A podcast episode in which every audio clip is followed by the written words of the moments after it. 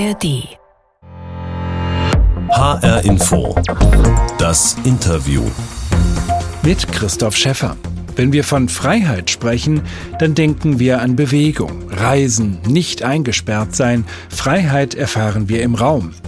Einen anderen Begriff von Freiheit hält die Philosophin Eva von Redeker dagegen. Die Freiheit, an einem Ort bleiben zu können und Zeit zu haben. Was ich kritisiere, ist eine leere Vorstellung von Freiheit als Bewegungsspielraum, die sich aber dann gar nicht mehr für die Frage öffnet, ob man denn irgendwo bleiben kann. Und wenn der Ort, an dem sie sind, unbewohnbar wird, dann ist es ein Notbehelf, fliehen zu können. Aber es ist keine Freiheit. Bleibe Freiheit. So heißt das neue Buch von Eva von Redeker, in dem sie im Angesicht der Klimakatastrophe eine zeitliche Dimension von Freiheit entwirft. Eine Freiheit, die auch künftige Generationen noch genießen können. Darüber habe ich mit Eva von Redeker gesprochen. Hallo, Frau von Redeker. Hallo, Herr Schäfer, es freut mich. Als die Corona-Pandemie begann vor drei Jahren, da hatten Sie eigentlich verschiedene, ich würde eigentlich sagen, sehr schöne Reisepläne. Ein Forschungsaufenthalt in Verona in Italien stand bevor, eine Vortragsreise in den USA. Das ging dann alles nicht wegen Corona. Wie haben Sie diese Einschränkung Ihrer Bewegungsfreiheit damals erlebt? Ja, also selbstverständlich habe ich sie auch als Einschränkung erlebt. Sonst wäre ja das nächste, was ich jetzt sage, gar kein Anlass zum Denken. Aber das Paradoxe war, dass ich gleichzeitig auch ein Gefühl großer Erleichterung hatte, weil ich gemerkt habe, wie herrlich das war, plötzlich mit Zeit zu Hause zu sein. Und gleichzeitig habe ich dadurch natürlich auch was über mein Zuhause bemerkt, nämlich, und das ist ja, weiß Gott, nicht selbstverständlich, äh, dass ich da gut und gern bleiben konnte, dass ich überhaupt eins hatte, ja, und wie viel das wert ist in solchen Bedingungen, wo plötzlich die Außenwelt sich verschließt, einen Ort zu haben, an dem sich gut leben lässt. Und ich hatte zugleich auch dieses merkwürdige Empfinden, dass irgendwas daran, jetzt nicht für ein paar Vorträge ähm, über den Atlantik zu fliegen, einfach so sinnvoll war und dass es fast wie so eine es war fast wie eine Erleichterung, nicht weiter so zu tun, als sei das normal, dass wir das machen.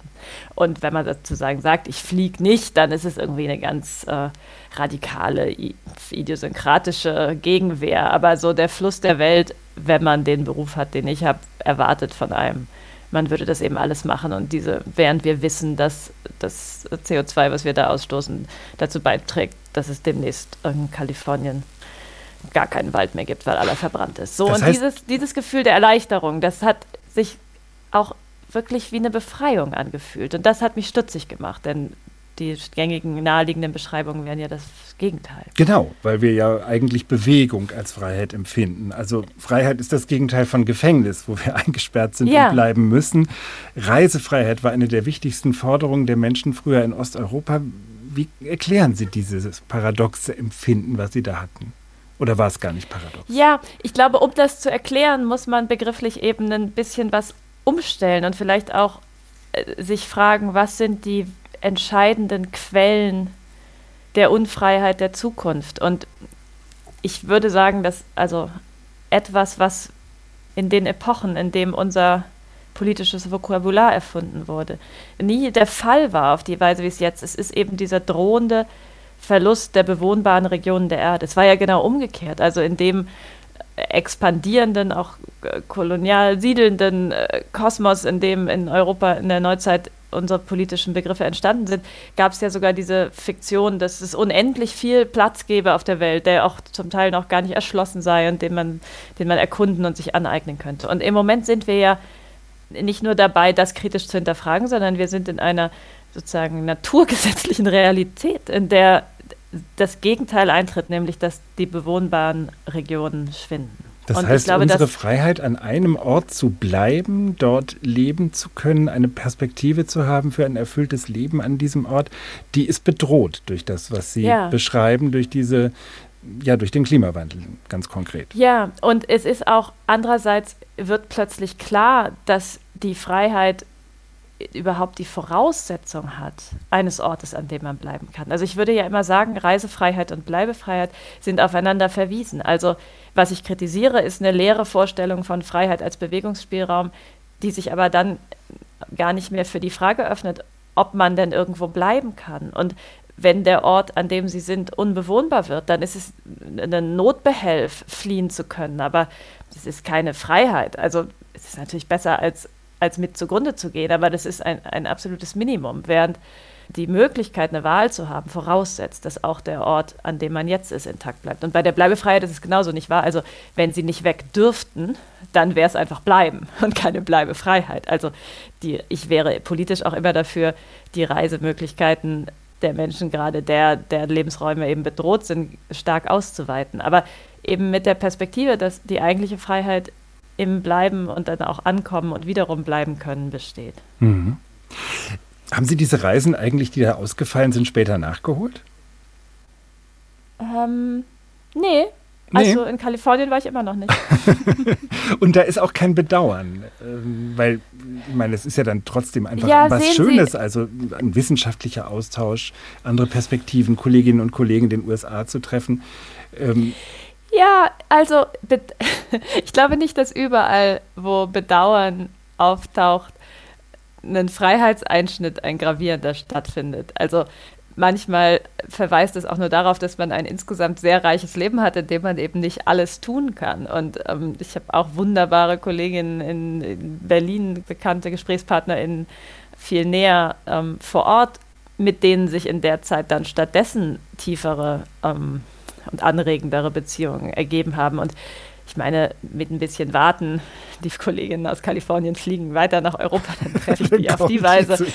Ähm, aber ich glaube, dass dass die Freiheit ja eher darin besteht, diese Überfülle der Möglichkeiten zu haben. Und natürlich ist es gut zu wissen, man könnte dahin. Aber ich finde, das sollte nicht mh, mm, zur Normalität gehören, dass man es dann auch tut. Denn wir sind auf eine merkwürdige Weise ermutigt, bestimmte Sachen als ganz realistische Wünsche anzusehen. Zum Beispiel mm, ständig zu fliegen. Und andere Dinge, wie zum Beispiel sich zu wünschen, dass es weiterhin Zugvögel und eine Vielfalt an Insekten gibt, das haben wir schon alle sozusagen akzeptiert, dass das nicht der Fall sein wird. Ja? Also uns gehen große Teile unserer Zukunft, unseres wünschenwerten Lebens können verloren, ohne dass der Freiheitsbegriff, den wir im Moment haben, darauf anspringt. Und im Vergleich zu dieser, also tatsächlich auch eine der Kolleginnen aus Kalifornien hat mal gesagt, ja, ich fliege jetzt weniger, es ist schade drum, um die schönen Konferenzen, aber wir verlieren etwas viel, viel, viel Kostbares durch unsere Gewohnheiten, nämlich ähm, einen lebendigen Planeten. Und das, ich glaube, ich möchte versuchen, diese, dieses Bedauern ähm, als relevanter auszuweisen. Und zwar nicht aus irgendeiner Art von moralischem Pflichtgefühl, weil ich, sondern weil ich das wirklich so empfinde. Mit den Kolleginnen in Kalifornien kann ich ja telefonieren oder, oder zoomen, aber wenn da keine Schwalben mehr kommen, weil die alle ähm, an einem Insektenmangel verhungern, das kann man nicht überbrücken. Das ist dann eben wirklich weg. HR Info das Interview mit der Philosophin Eva von Redeker, die gerade ein neues Buch geschrieben hat zum Thema Bleibefreiheit. Einiges davon haben wir schon gehört. Eva von Redeker ist 1982 in Kiel geboren, aufgewachsen in Schleswig-Holstein auf dem Biobauernhof ihrer Eltern, Philosophiestudium an verschiedenen Orten, auch viel unterwegs gewesen, zehn Jahre wissenschaftliche Mitarbeiterin an der Humboldt-Uni in Berlin und heute leben sie wieder auf dem Land in einer Landkommune in Brandenburg. Frau von Redeker, in dieser Sendung, Sie kennen das schon, weil wir vor drei Jahren mal miteinander gesprochen haben, gibt es immer eine Kiste. Die hören sich jetzt klappern und da kommt etwas Hörbares für Sie heraus.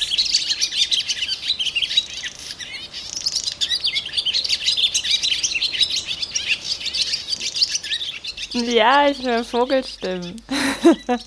sind sogar Schwalben, nicht wahr? C, C, C, C, O, O, O. Ähm, das könnten Schwalben sein. Ich höre es nicht so laut, aber ähm, es scheint mir so. Genau. Und Sie haben eben die Schwalben schon angesprochen. Deshalb habe ich sie jetzt auch ganz schnell hier aus der Kiste rausgeholt. ähm, und die Schwalben spielen eine ganz wichtige Rolle in Ihrem neuen Buch. Bleibefreiheit. Dabei sind doch Schwalben eigentlich Zugvögel, die Tausende von Kilometern zurücklegen. Also das Gegenteil. Eigentlich ein Symbol der Bewegungsfreiheit, oder? Ja. Deswegen habe ich die auch so prominent eingebaut, weil ich mir ja selber ein Stück weit einen Gegenpol vorsetzen wollte. Ich glaube, wenn man einen Teil verdrängt, kommt er sowieso wieder. Und ich dachte, die, die Schwalben sollen die ganze, das ganze Buch durch dafür stehen, dass es eben auch diese große Sehnsucht nach dem, dem Reisen gibt und dass auch nach dem alle Grenzfestungen überwinden können, wofür die Schwalben ja auch besonders stehen.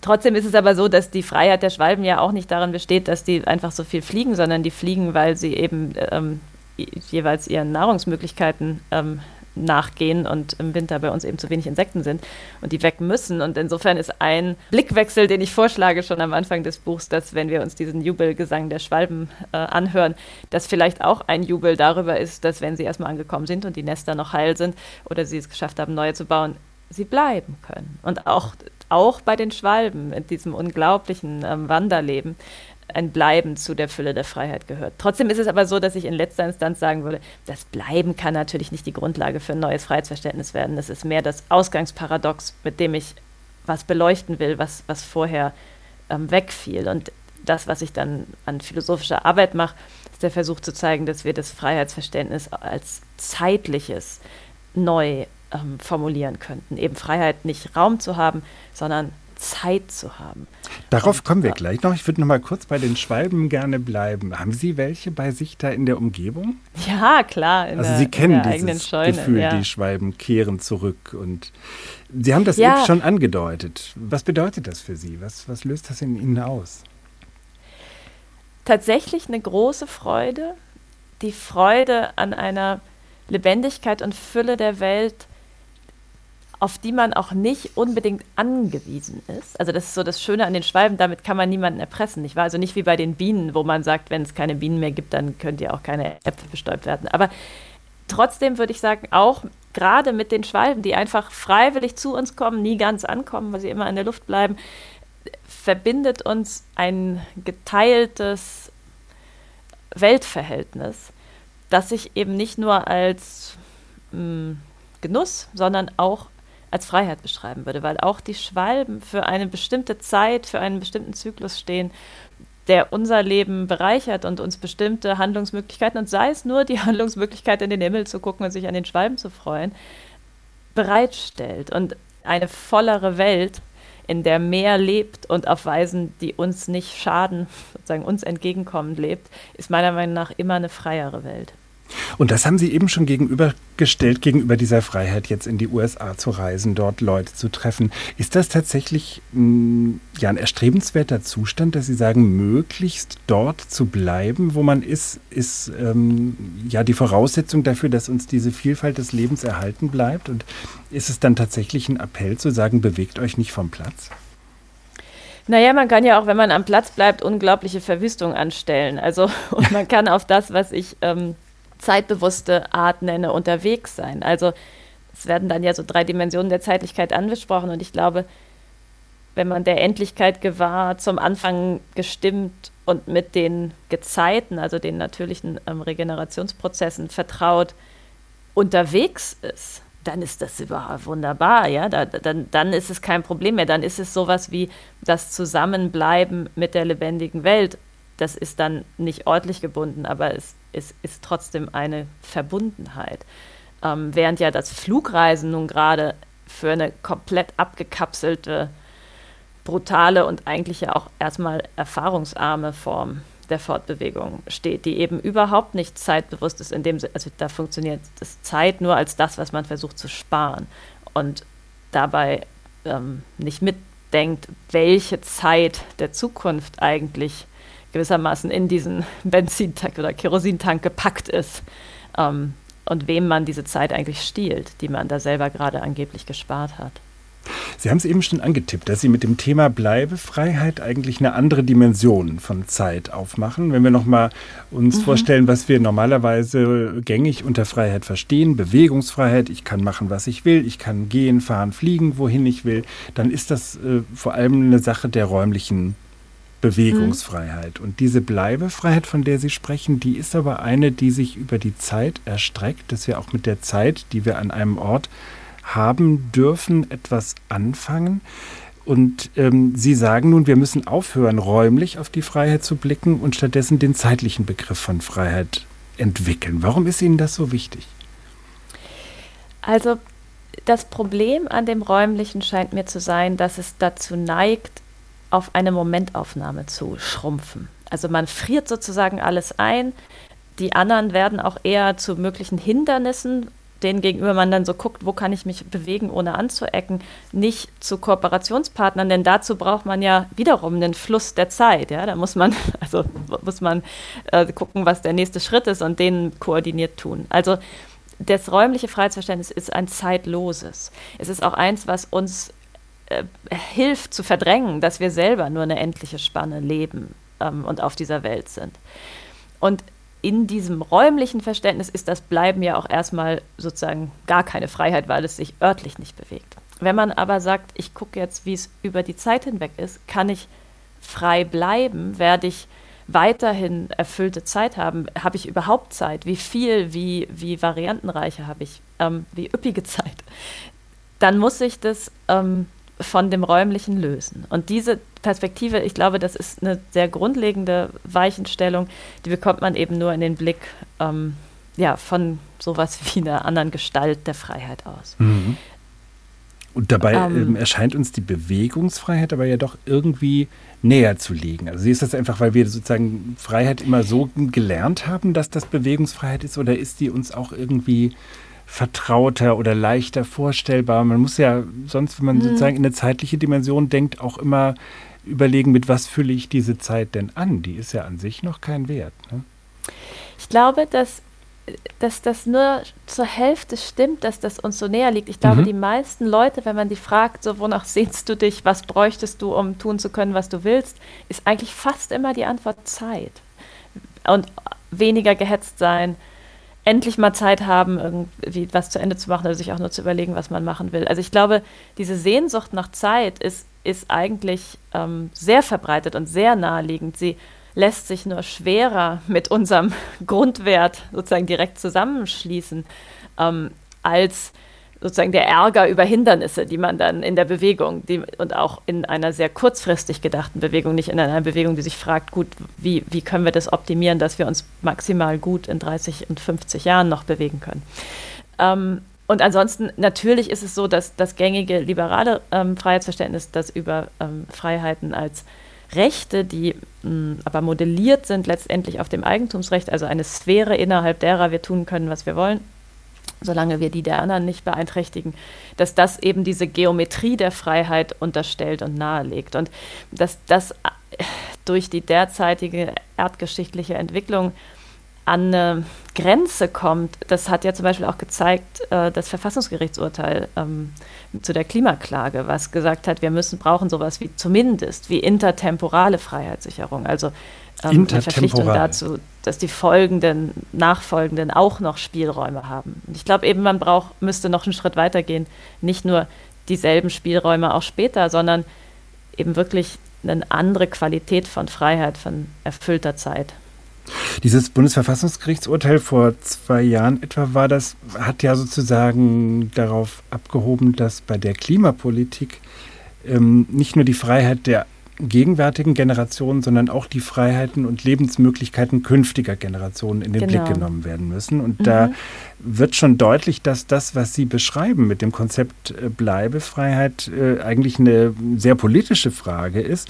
Also mhm. Bewegungsfreiheit gleich Mobilität, gleich dann eben auch Ressourcenverbrauch versus bewahren, bleiben, äh, an einem Ort sein freie Fahrt für freie Bürger auf der einen Seite, auf der anderen Seite mehr Zeit für sich haben. Ähm, das sind ja so ein bisschen auch politische Debatten, wie sie gerade im Moment auch mit einer besonderen Schärfe geführt werden. Ist sozusagen die, die Frage nach der Bleibefreiheit so der philosophische Background dessen, was wir zum Beispiel in der Berliner Ampelkoalition im Moment als äh, Dauerkontroverse zwischen Grünen und FDP erleben? ähm, also ich glaube, dazu habe ich so zwei gegensätzliche Einschätzungen.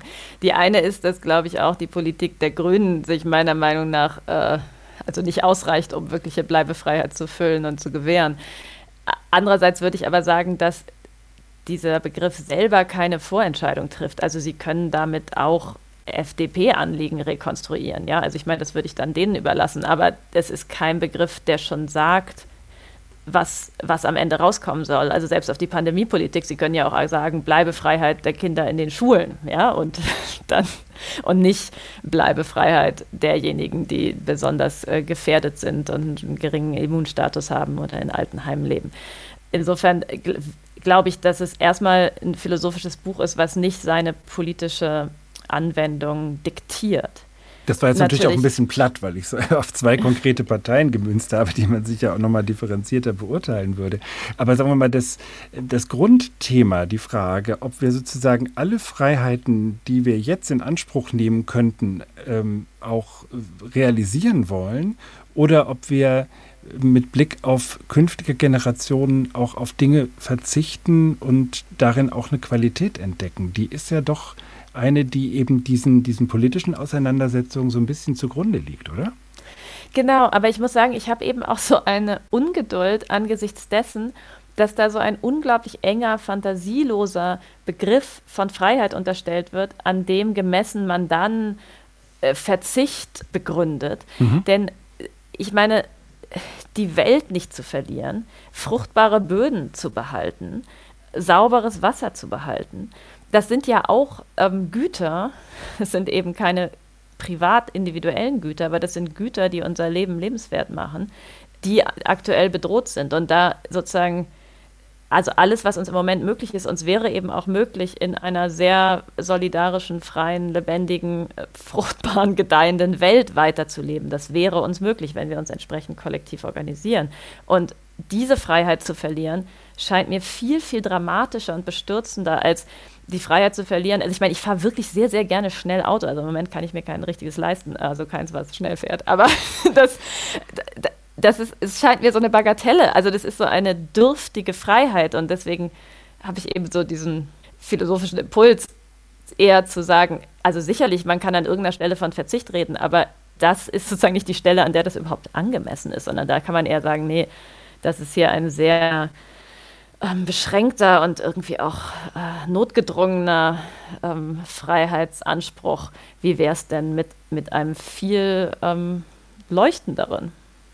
Trotzdem, Sie haben das Stichwort äh, Verzicht angesprochen, erscheint es ja vielen Leuten immer noch so, als müssten wir jetzt zum Beispiel mit Blick auf die Klimapolitik auf bestimmte äh, liebgewordene Sachen verzichten. Also nicht ja. nur aufs schnelle Autofahren, ja. sondern aufs alles Mögliche. Und das ist ja auch so. Und das wird empfunden ja. als Zumutung und als eine Freiheitseinschränkung. Was kann man tun, um diese Bleibefreiheit und um die besondere Qualität, die darin steckt, den Leuten auch unmittelbar sinnlich erfahrbar zu machen? Dass man sozusagen nicht immer die Anstrengung unternehmen muss, zu sagen, ja, es droht ansonsten die Klimakatastrophe mit den und den Folgen und deshalb muss ich so handeln, um künftige Freiheiten mir zu erhalten? Mein Eindruck ist, dass wenn ich spreche und wirklich mit ganz unterschiedlichen Menschen, dass es oft schon eigentlich die sinnliche Erfahrung, die dazu gehört, also so der Wunsch nach Durchatmen, auch nach Erhalten von dem, was einen nährt, dass das längst da ist, dass es eher das Vertrauen darauf, dass sich das in ernst gemeinte politische Projekte und nicht nur in so kaschierende Greenwashing-Maßnahmen übersetzen ließe, dass der fehlt. Und das wundert ja auch nicht angesichts also vieler gebrochener institutioneller Versprechen und so weiter. Also ich glaube, ich sehe meine Rolle nicht als jemand, die jetzt jemandem was, was man noch gar nicht empfindet, hm, fühlbar werden lässt. Ich verstehe meine Rolle eher als jemand, die ein Vokabular bereitstellt, mit dem sich vielleicht manche Empfindungen, die längst da sind, artikulieren lassen. Und das liegt auch daran, dass ich einfach so denke. Und am liebsten, das liegt nicht daran, dass ich denke, hm, wie überzeuge ich die Leute? Also dann dann sollte ich lieber direkt in die Politik gehen. da sind Sie dann doch autonomer und unabhängiger als Philosophin. Ich würde trotzdem auf die Politik gerne noch einmal schauen, ja, weil es gern. ja so viele populistische Politiker gibt, die den Freiheitsbegriff für sich in Anspruch nehmen mhm. und eigentlich Rücksichtslosigkeit definieren als Freiheit. Ja. Corona war so eine Sache. Ähm, Klimapolitik, auch der Umgang mit Flüchtlingen. Immer wieder steht sozusagen dieses im Vordergrund, ich lasse mir doch meinen Lebensstil, meine Lebensweise nicht wegnehmen, ich lasse mich nicht einschränken. Also dieses ähm, als Freiheitsempfinden zu definieren, was eigentlich Rücksichtslosigkeit gegenüber anderen ist. Was kann man tun, um diesen Etikettenschwindel irgendwie zu entlarven? Hm. Also man, man kann vielleicht erstmal gucken, woher eigentlich dieses Etikett kommt. Mir scheint, dass das, was ich vorhin schon mal sagte, dass, dass auch der gängige liberale Freiheitsbegriff eben auf Rechten ähm, beruht, die selber der Form des Eigentums ähm, nachgemodelt sind, dass sich das in seiner düstersten Form derzeit abspielt vor unseren Augen, dass wir nämlich Freiheit eng führen mit Eigentumsansprüchen. Sozusagen das liberale Individuum ist ohnehin eins, dass dem gesagt wird, deine Freiheit besteht darin, dich selbst zu besitzen und dann bestimmte Einfluss- und Handlungssphären zu haben, in denen du machen kannst, was du willst.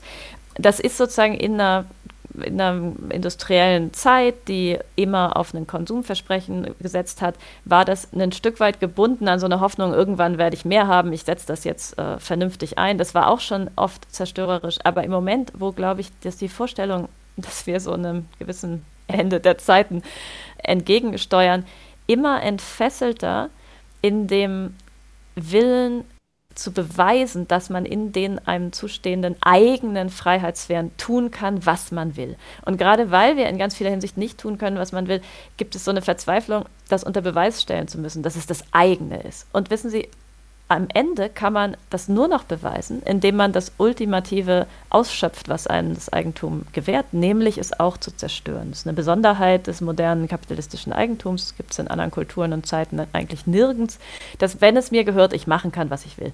Und am Ende weiß ich dann nur noch, wenn ich jemanden beleidigt habe oder angesteckt habe oder irgendwas getan habe, wo, wo wirklich kein Gutmensch mir das hat einreden können, weil es ist ja gar nicht gut für irgendwen anders, kann ich nur noch da meine Freiheit spüren. Das ist eine eine vollkommen, also ja, pathologische Verkehrung ähm, der Freiheit, die, glaube ich, darauf weist, dass, dass dieser ja, gängige Freiheitsbegriff gerade auch wirklich am Zerbrechen ist.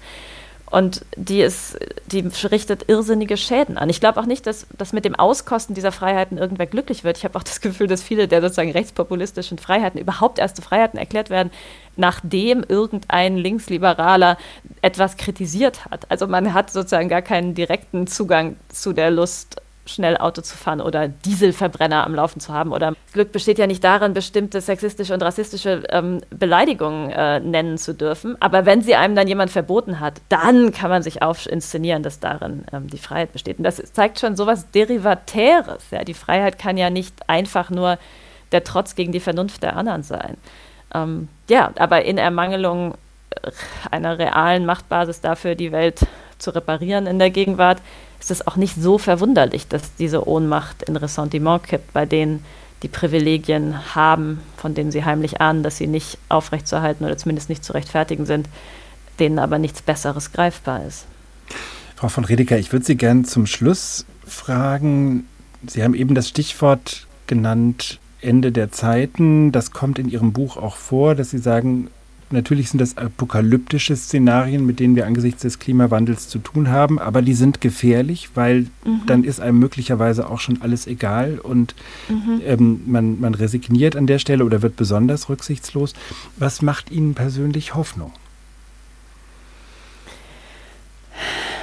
Also, ich, das ist so lustig. Ich werde das immer wieder gefragt und immer wieder weiß ich nicht, wie ich antworten soll. Dabei normalerweise mache ich mir immer Notizen nach Interviews, wie ich das nächste Mal sage, was ich nicht zu sagen wusste.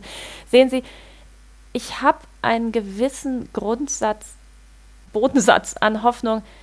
Ich gucke eigentlich nicht in die Welt und suche danach, dass mir irgendwas Hoffnung macht. Ich meine, wir leben hier ein sehr immer noch bevorteiltes Leben. Ich, mir machen Sachen eher Freude. Und ich glaube, wenn die Schönheit der Welt, in der wir leben, die Möglichkeiten geglückter Beziehungen, die, also ich meine, die zumindest ja temporär immer mal wieder einem gegönnt sind im Leben, das gibt einem doch Anlass zu handeln und weiterzumachen. Also ich habe das Gefühl, Hoffnung fragt immer noch nach so einer Erfolgsaussicht. Die sehe ich überhaupt nicht. Aber wenn man für emanzipative politische Projekte kämpft, dann kann man auf die Geschichte zurückblicken und sagen, ich wäre gern auf der Seite derer gewesen, die nicht gewonnen haben, weil es die richtige Seite war. Also ich wäre lieber in der Pariser Kommune gewesen als ein preußischer Soldat, der sie zusammengeschossen hat.